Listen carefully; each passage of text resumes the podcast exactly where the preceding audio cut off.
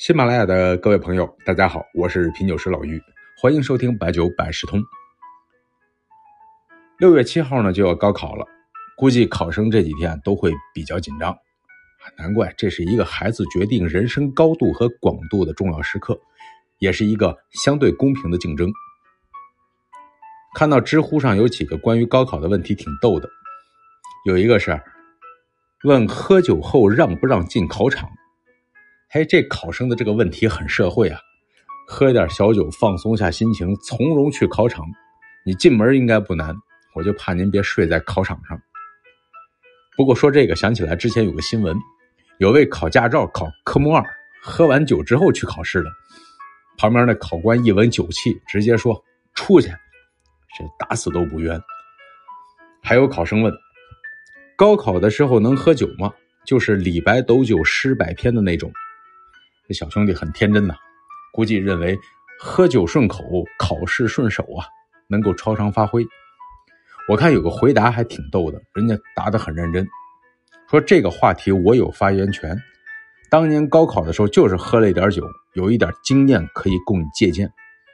第一呢，就是不要影响别人；第二呢，就是考理科的时候不要喝酒，哎，影响逻辑；考英语的时候也不要喝酒，它影响听力。那毕竟不是母语，喝多了怕转不来、转不过来弯儿，啊，别高估自己。第三呢，就是考语文的时候可以喝一点，啊，以前不会背的，没准就背上来了，啊。他说经验就这么多，先不聊了。我们的复读班马上就要开课了，明年高考上见。还这一开始还煞有其事，合着自己也没考过。当然这应该是开玩笑，那高考可不能开玩笑啊。但是呢，高考完之后。咱先不说能不能喝酒啊，咱们说说这报志愿，说说咱们国家高考这酿酒的专业。咱们之前啊一个节目有一期专门说叫中国酒界的黄埔军校，啊太湖之滨的无锡轻工，现在叫江南大学，朱宝庸、秦汉章、季克良、高景炎、张亚东一大批名师任教，也培养了很多的高徒啊。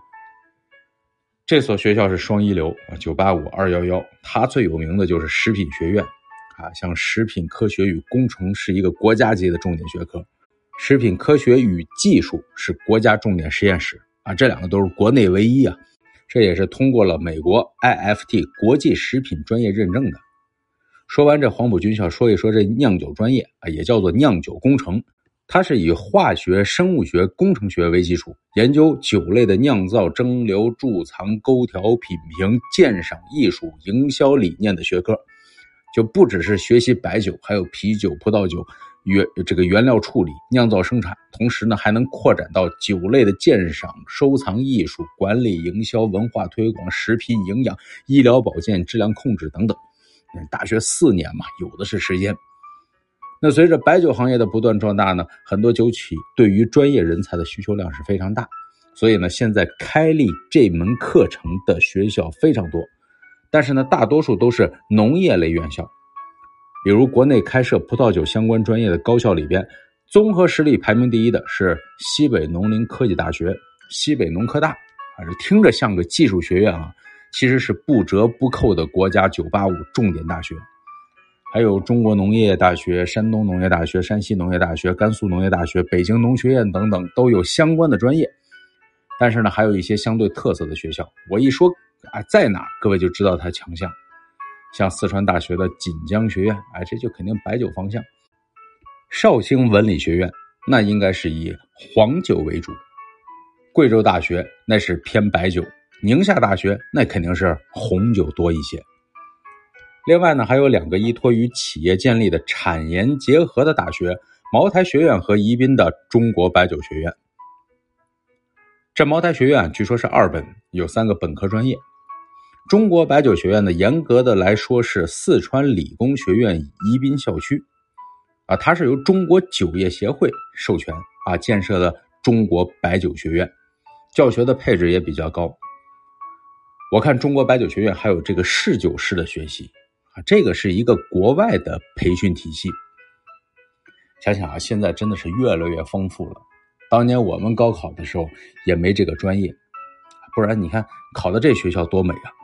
天天上课品酒，早上从宿舍出来啊，到食堂弄点花生米，切两盘酱牛肉，带着去上课。每次考试不考别的，就看你酒量啊，酒量合格了就毕业，想想就很有感觉呀。不瞎贫了，这同学们啊，是十年的寒窗苦读，在这里呢，老于祝愿所有的考生在考试中全力以赴，青春不负韶华，梦想照进现实。所谓十年窗下无人问，一举成名天下知。成名随风消逝去，唯有隐者留其名。